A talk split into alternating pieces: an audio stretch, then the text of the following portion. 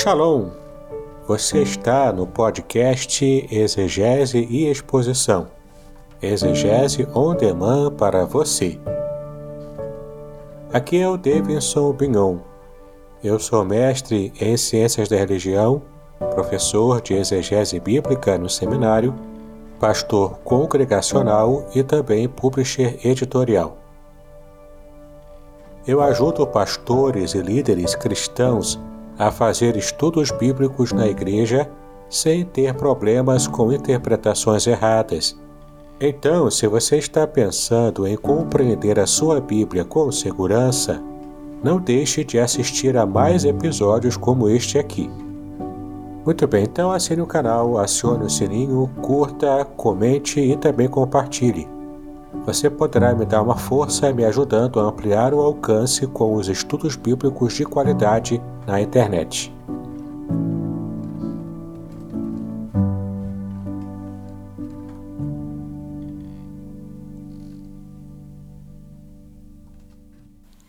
Vamos estar abrindo a palavra de Deus no texto de Mateus, o Evangelho de Mateus, capítulo 6. Evangelho de Mateus, capítulo 6, a partir do versículo 25. Vamos abrir a palavra de Deus, você também que está em casa, abra em Mateus, capítulo 6, do versículo 25 em diante.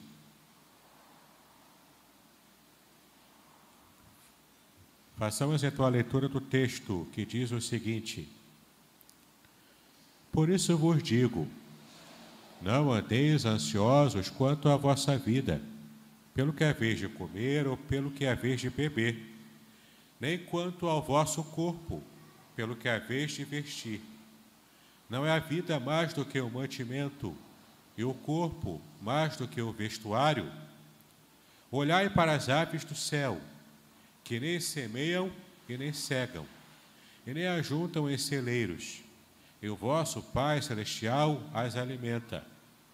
Não tendes vós muito mais valor do que elas? E qual de vós poderá, com todos os seus cuidados, acrescentar um côvado à sua estatura? E quanto ao vestuário, por que andeis ansiosos? Olhai os lírios do campo, como eles crescem, e não trabalham e nem fiam. Eu vos digo que nem mesmo Salomão, em toda a sua glória, se vestiu como qualquer deles. Pois se Deus assim veste a erva do campo, que hoje existe e amanhã é lançada no forno, não vos vestirá muito mais a vós, homens de pequena fé. Não andeis, pois, inquietos, dizendo: que comeremos, ou que beberemos, ou com que nos vestiremos? Porque todas estas coisas os gentios procuram. De certo, o vosso Pai Celestial bem sabe que necessitais de todas estas coisas. Mas buscai primeiro o reino de Deus e a sua justiça, e todas estas coisas vos serão acrescentadas. Não vos inquieteis, pois, pelo dia de amanhã, porque o dia de amanhã cuidará de si mesmo basta a cada dia o seu mal. Eu quero ler de novo com os irmãos o versículo 13, que na verdade, é o versículo 33, na verdade, que é o nosso, o nosso tema do ano de 2022 aqui em nossa igreja. Mas buscar primeiro o reino de Deus e a sua justiça, e todas estas coisas vos serão acrescentadas. Meus queridos, vivemos em um período de plena ansiedade. Aliás, o século, os séculos 20 e agora 21 são o período denominado pelos psicólogos, pelos analistas, como sendo o século da depressão, o século da ansiedade também. E de fato, lá em Daniel, capítulo 12, o profeta já havia previsto isso. Ele, ele disse, o profeta Daniel disse que no, no, no final dos tempos as pessoas estariam correndo de um lado para o outro, e a ciência se multiplicaria. De fato, temos visto isso acontecer. Parece que um dia de 24 horas não é o suficiente para que possamos dar conta de todos os afazeres que nós temos. Sejam afazeres impostos a nós pela condição de vida, seja também pela nossa própria ansiedade, pelo nosso próprio desejo de fazer mais e mais, de produzir mais e mais. E então achamos que o dia é curto demais, que o tempo passa muito rápido e não conseguimos é, dar conta de tudo o que precisamos fazer. O fato é que se o Senhor nos deu 24 horas diários, é, é porque esse tempo é o suficiente para que possamos estar realizando a obra do próprio Deus e também tudo que é necessário para a nossa sobre, é, sobrevivência. Mas o fato é que a ansiedade tem dominado tanto o nosso coração e a nossa mente, que quando, por exemplo, estamos demorando um pouco mais do que o normal para fazer algo que geralmente fazemos em menos tempo, nós ficamos muito estressados. Nós ficamos bastante irritados até. O fato é que precisamos aprender em Cristo uma verdade essencial até para a nossa própria saúde mental e emocional. E vamos meditar hoje, então, com base nesse texto, no seguinte tema: Vença a sua ansiedade. Vença a sua ansiedade. Seja a ansiedade por algo que precisamos fazer no, campo profissional, no campo familiar, até mesmo com algum trabalho a fazer aqui na igreja, seja a ansiedade por, por algo que está dominando a nossa mente, como uma situação de saúde física, por exemplo, como uma situação de luto na família, uma preocupação financeira, desemprego, não importa qual área, não importa o tipo de problema que enfrentamos, precisamos aprender a vencer a nossa própria ansiedade, o nosso próprio desejo, o nosso próprio pensamento e sentimento. Conforme o próprio Deus falou diretamente para Caim, quando por ocasião dele ter assassinado o seu irmão, o primeiro assassinato da história humana, e Deus chega para Caim e coloca diante dele aquilo que ele havia feito. Então Deus fala para ele o seguinte: o seu desejo será contra ti, mas cabe a ti dominá-lo. Ou seja, o desejo de fazer o mal, a ansiedade, seja fazer o mal ao outro, seja fazer o mal a si mesmo, tudo isso vai contra a natureza do que o próprio Deus criou. Isso é fruto, resultado do pecado que assola a humanidade desde o Éden até os dias de hoje.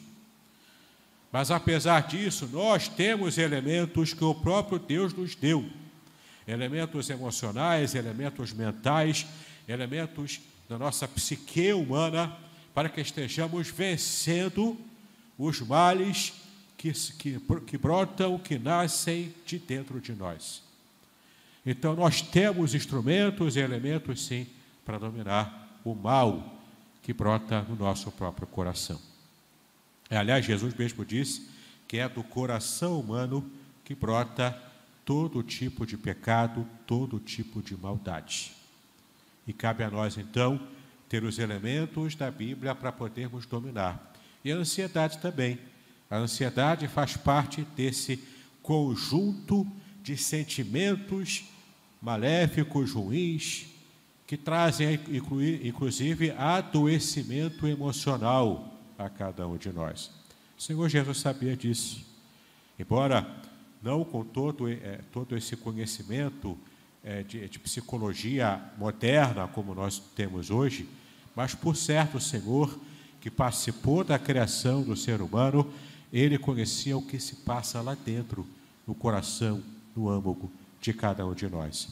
E ele sabia o quão destrutivo é o sentimento de ansiedade.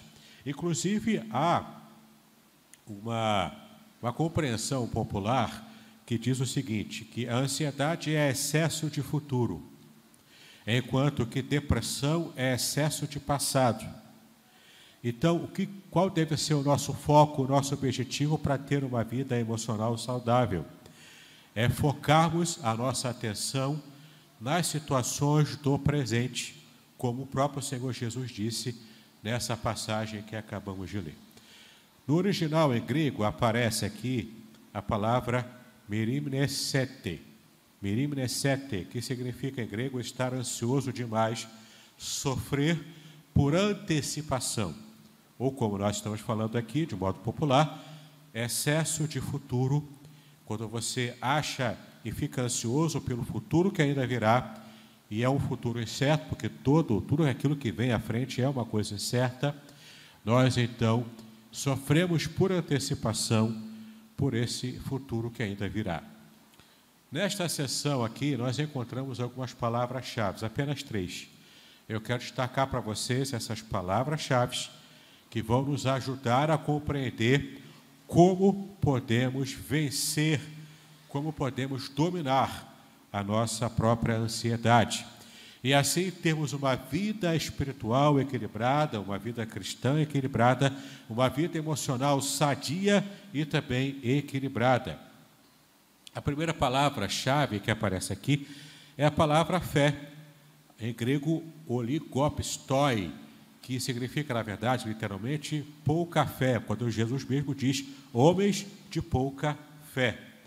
Então, quando ele fala aqui, ele usa a palavra pisteu no grego, que é fé. A fé no sentido de confiar em Deus, a fé no sentido de abraçar aquele, seu relacionamento com Deus com todas as suas forças. É você se colocar mesmo em confiança de que Deus suprirá todas as suas necessidades. Então, quando colocamos em perspectiva a nossa fé diante do Senhor, essa confiança que nós temos em Deus, nós aprendemos que não precisamos ficar ansiosos, temerosos pelo que ainda virá, porque mesmo o nosso futuro ele está guardado em Deus, ele está preservado em Deus, ele está sob o total, completo controle daquele que tudo domina. Aliás, se pensarmos adequadamente, vamos perceber que tanto o passado quanto o futuro são elementos virtuais. E o que temos de concreto é o que vivemos hoje. É o hoje, é o agora. Isso é o concreto é o que temos de palpável. Mas quando nos lembramos de algo do passado, lembramos da virtualidade do nosso pensamento. E quando projetamos algo para o futuro, seja positivo, seja negativo, é também uma projeção da virtualidade do nosso pensamento. Por isso que Jesus disse que precisamos exercer fé, confiança em Deus para saber que agora em nosso presente nós estamos sendo cuidados por Ele. E naquilo que ainda virá no futuro, que ainda que nos provoque certo nível de ansiedade, certo nível de preocupação, nós precisamos aprender que na virtualidade daquilo que eu imagino para o futuro, Deus lá estará cuidando de mim, como Ele está cuidando agora, do que há de concreto no meu presente. É muito interessante a gente perceber, por exemplo, qual é a origem da palavra fé na Bíblia. Lá em Hebreus capítulo 11, quando o autor fala sobre a fé, ele diz que a fé é o firme fundamento das coisas que não se veem, daquilo que não acontece ainda. Por que, que ele disse isso? Por que, que ele usa esse conceito de fé? Porque isso está plenamente fundamentado na palavra fé na língua hebraica, porque, embora os autores do Novo Testamento tenham escrito em grego, a mentalidade de cada um deles era a mentalidade hebraica, dentro de um, de um cabedal de cultura hebraica antiga. E a palavra hebraica para fé, no Antigo Testamento e também no Novo Testamento, é emuná. E a palavra emuná significa fé no sentido de confiança Confiança naquele em quem você já conhece, aquele no qual você já conhece. Ou seja, não existe base bíblica para esse conceito de uma fé cega. Daquele, aquele passo de fé com os olhos fechados, como naquele filme do Indiana Jones e a última cruzada. Quando ele dá um passo de fé cega, e, e aquilo é o que popularmente o pessoal diz que é a fé. Só que biblicamente, fé não é isso. Biblicamente, a fé é o conhecimento que você tem de Deus. Porque, por que, que você tem um conhecimento de Deus? Conforme Osés mesmo diz que prossigamos e continuemos prosseguindo em conhecer o Senhor. Por que, que você tem o conhecimento de Deus? Porque você tem um relacionamento com Ele. Deus não é o Deus morto, Deus é o Deus vivo.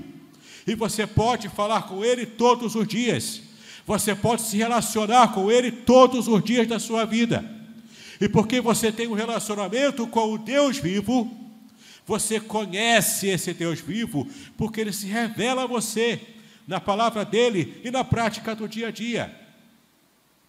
E além dele se revelar a você e você conhecê-lo na prática, isso faz então com que você perceba que você tem um chão muito sólido para pisar quando você pensa na sua confiança, na sua fé no Deus em quem você serve. Você não está servindo a um Deus que é um fantasma, um Deus fantasmagórico que ninguém vê, porque na verdade ele não existe. O teu Deus é concreto, apesar de ser espiritual. Você não enxerga com os olhos carnais, mas você o enxerga em todos os momentos da sua vida, em todas as experiências da sua vida. Isso é fé, isso é fé bíblica. E a primeira palavra que eu quero destacar aqui nesse texto é a palavra fé.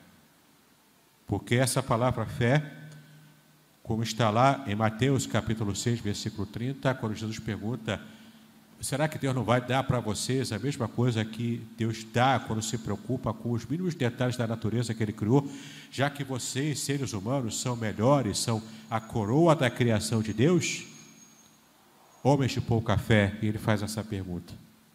A palavra fé, portanto, é destacada aqui como sendo essencial para o nosso relacionamento com Deus e até mesmo para a nossa saúde espiritual, mental e emocional.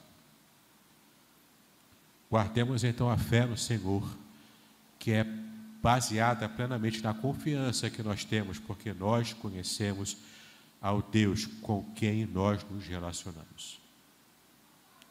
A segunda palavra que eu quero destacar para vocês aqui, que também aparece no texto, é a palavra Pai, para designar Deus. Em grego, pater, que está no versículo 32. Mateus capítulo 6, versículo 32. Quando ele se refere ao Pai. E é interessante que quando ele menciona ao Pai, Jesus é aquele que revelou Deus não apenas como um Deus distante, um Deus sissudo, um Deus que está pronto a castigar aquele que se desvia no mínimo detalhe de um pecado que comete, então Deus vai com tudo em cima desse servo dele, desse filho dele, muito mais do que isso, Deus, é, Jesus revela um Deus que é Pai. Conforme a palavra aramaica, Abba. Abba é paizinho, é aquele pai que está na intimidade, que tem carinho, que tem cuidado, que tem amor pela sua criança, pelo seu filho. É aquele que tem interesse profundo no bem-estar do seu filho. E Jesus revela a Deus como Pai. O Pai que nos ama, o Pai que está próximo, o Pai que quer o nosso bem, que deseja tudo do melhor para nós. Então, esse Pai que é revelado por Jesus, ele é revelado como aquele que se preocupa com os seus filhos. Queridos, eu não sei se isso está bastante claro na mente de cada um de nós. Eu não sei qual tipo de imagem que você tem do seu próprio pai. Alguns têm imagens boas de carinho do pai que cuidou com carinho, que amava de fato a sua família, mas outros, na sua história de vida, têm uma imagem deturpada do que seria o pai. devido a uma existência, devido a, a uma experiência ruim na sua infância. Mas eu quero nesse, momento destacar para você o quão importante é você se desvencilhar de todo tipo de experiência negativa que você tenha com a figura paterna. E você agora vai se colocar da seguinte maneira: eu confio no Deus que é o meu Pai. E como meu Pai, Ele me ama. E como me ama, Ele está disposto a me abençoar com tudo aquilo que eu preciso para poder sobreviver, para ter uma vida feliz, uma vida completa aqui na terra. Jesus revela ao Deus que é assim, que está perto da gente, que afaga o nosso coração, que nos protege, inclusive dando a cada um de nós aquilo que nos falta. Aquilo que em outras situações, sem a ajuda de Deus, teríamos carestia. Mas Deus é aquele que nos abençoa, mesmo quando a gente acha que está sozinho andando no mundo. É bem a propósito aquele texto que geralmente o pessoal dava antigamente, agora já não dá tanto, porque não se tem mais esse costume de dar cartão físico de Natal. Mas nos cartões de Natal de antigamente sempre era, era batata. Todo ano eu recebi um cartão, um cartão com aquele texto de pegadas na areia. Já recebeu um cartão desse? Não, nunca recebeu? Você é jovem ainda, amanhã velho será. Não é? Então, a gente sempre, eu pelo menos, né, sempre recebi um cartãozinho todo ano pegada na areia. Que é aquela, aquela, aquele texto até bastante bacana, né? Que é, é, estávamos caminhando é, e, e, deixando pegada na areia, então tinha duas, é, dois pares de pegada, eu e Deus. De repente, na hora da, da minha maior dificuldade, eu olhei para a areia e só vi uma pegada. Não era a minha pegada sozinha, mas era, na verdade, a pegada de Deus, porque Ele havia me pegado no colo e me carregado junto a Ele. É, é bacana, né? é poético até. E é mais ou menos isso. O nosso Pai, quando a coisa aperta para a gente, Ele nos pega no colo. Diz o Salmo 37 que o Senhor é aquele que tem prazer em nos abençoar com cada detalhe daquilo que pedimos a Ele. É Deus afagando a gente, é Deus nos colocando no colo, é Deus nos abençoando. E por fim, a terceira palavra-chave que eu quero destacar aqui nesse texto está em Mateus capítulo 6, versículo 33, que é a palavra primeiro. Sim, primeiro. Em grego, próton. Primeiro no sentido de ser, é, de colocar como prioridade. Ou seja, devemos buscar em primeiro lugar o que? O reino de Deus e a sua justiça. Porque a palavra primeiro, a palavra próton, precisa ser eh, destacada aqui nesse texto. Porque quando queremos ter uma vida de pleno controle da nossa própria ansiedade, nós temos, e aqui vem a chave do sucesso nesse controle da ansiedade, nós temos que aprender a colocar prioridades naquilo que realmente importa em nossa vida. E aqui é interessante que Jesus disse que os pagãos é que se preocupam com esses detalhes e até brigam por causa disso. Nas orações é, para Deus, os pagãos, os pagãos ficavam pedindo a Deus: ó, oh, me dá isso, me dá aquilo, me dá aquilo outro. Por quê?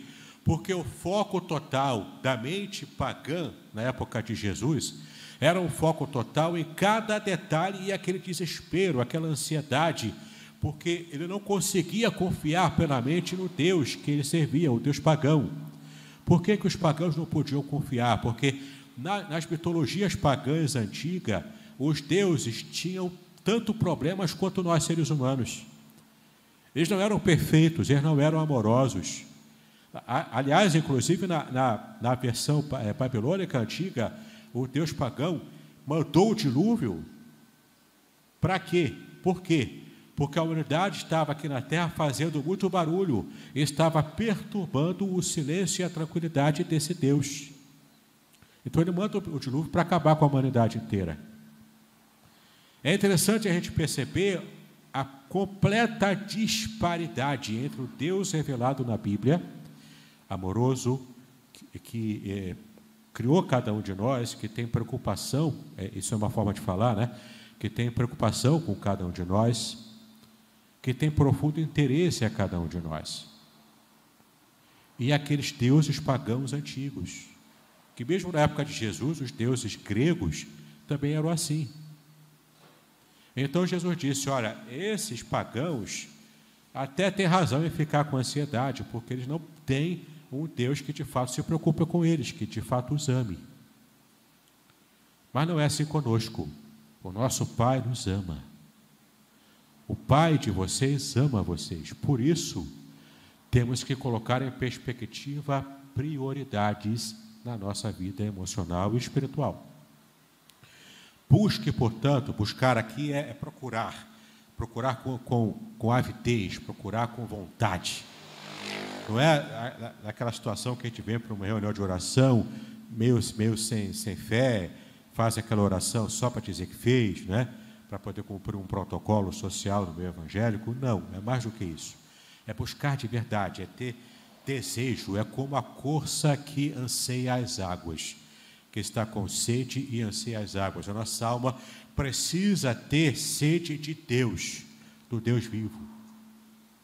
Então, buscar o reino de Deus e colocá-lo em primeiro lugar, colocá-lo como prioridade na nossa vida. Isso é deixar de ficar focalizando apenas as questões menores do nosso dia a dia, para termos uma perspectiva elevada, uma visão elevada do que seja o reino de Deus proposto para a humanidade. O que ele quer dizer é o seguinte: é, nós temos que aprender a, exercitar, a tirar o nosso foco dessas questões menores, para pensarmos em um patamar mais elevado onde Deus quer nos colocar o patamar do reino de Deus, que abrange todo o mundo, abrange toda a humanidade, abrange a restauração do Éden como era antigamente, antes do pecado. E essa é a mensagem do Apocalipse no final de tudo. Quando alcançarmos o céu, alcançaremos essa nova realidade da nova Jerusalém, que é o Éden. É o Éden restaurado para cada um de nós. Essa plena felicidade, onde não haverá sofrimento, onde não haverá dor, não haverá luto, não haverá nenhum tipo de, de, de luta. Só vitória, só graça no final de todas as coisas. Essa é a promessa do Senhor. Então eu preciso focalizar na minha vida, em primeiro lugar, o reino de Deus. Quando eu coloco o reino de Deus em primeiro lugar na minha vida, eu paro de ficar tão preocupado em fazer campanha para ficar rico e ter um iate. Eu não fico mais preocupado em fazer campanha de sete semanas para alcançar uma vitória financeira porque eu passo a ter uma perspectiva diferente. Eu passo a olhar o mundo com os olhos de Deus, porque o meu foco, a minha prioridade está no reino de Deus.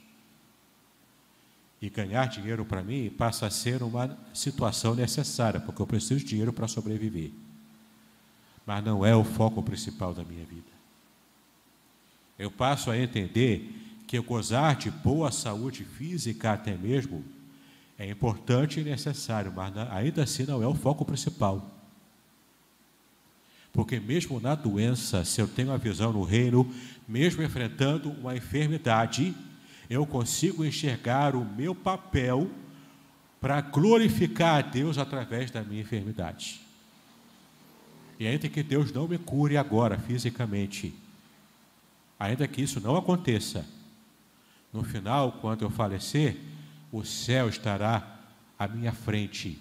E quando Deus me dá o céu, Deus está me dando a resposta de todas as minhas orações. Então, meu querido e minha querida, para vencer a ansiedade, nós temos que de fato priorizar o reino de Deus. O que significa isso? Ampliar a nossa visão. Olhar o mundo como Deus quer que eu olhe e perceba o agir dele em toda a humanidade. Por que não devemos ficar ansiosos? É interessante que no versículo 34 Jesus disse: Basta a cada dia o seu mal. Literalmente em grego, ele estava dizendo o seguinte: Porque o amanhã cuidará do amanhã. Ou seja, o amanhã cuidará do seu próprio dia, do seu próprio amanhã. Preocupação pelas lutas do dia a dia devem ser, portanto, abandonadas por cada um de nós. Por que precisamos abandoná-las? Porque nós temos um Deus que cuida de cada um de nós. Claro que não, não quer dizer com isso que eu vou negligenciar a minha preparação. Eu vou fazer uma previdência privada se eu puder, eu vou pagar a previdência social aqui no Brasil, eu vou me precaver daquilo que eu posso, daquilo que cabe a mim. Mas eu não preciso perder noites de sono com medo do que virá no futuro. O mundo está ainda enfrentando uma situação, creio eu, temporária de guerra. Escalou rápido essa guerra lá na Ucrânia. Isso tem trazido é, é, é preocupações quanto ao futuro da própria humanidade. Nós que até há pouco tempo atrás, há um mês atrás, nem sonhávamos que poderia haver uma, uma situação de possível guerra, inclusive usando armas nucleares. A gente achou que isso era coisa do passado, mas isso é, de repente reacendeu. Eu vou ficar ansioso? Eu vou ficar com medo? Não, Deus está comigo. Deus está comigo. E Deus pode nos abençoar, mesmo numa situação que foge completamente ao nosso controle, como essa situação mundial. Então, Basta que possamos confiar em Deus que o amanhã cuidará do seu próprio amanhã. Basta cada dia, portanto, o seu próprio mal. Procurar o reino de Deus e a sua justiça significa procurar sua ajuda em primeiro lugar, saturar os nossos pensamentos com os seus desejos, tomar o seu caráter como modelo e lhe servir e obedecer em tudo quanto fazemos aqui na terra. Então, queridos, para podermos encerrar a nossa mensagem dessa manhã, eu quero convidar você a ter fé no nosso Pai, a colocar em primeiro plano o seu reino e a sua justiça, e então você vai experimentar que o nosso Deus suprirá todas as suas, as nossas necessidades. Muito bem, agora o que eu gostaria de ver é a sua participação. Entre em contato comigo, compartilhe a sua experiência comigo e quem sabe até se você enviar em formato de áudio, eu possa aproveitar a sua experiência para apresentar no próximo episódio do podcast Exegese e Exposição. Eu sou Davidson Bignon e eu ajudo pastores e líderes cristãos a fazer estudos bíblicos da igreja, sem terem problemas com interpretações erradas. Se você então está pensando em compreender a sua Bíblia com segurança, não deixe de assistir a mais episódios como este aqui. Então, assine o canal, acione o sininho, curta, comente e também compartilhe Ajude-me a ampliar o alcance com estudos bíblicos de qualidade na internet. Que Deus abençoe os seus estudos, paz e bênção sobre a sua vida.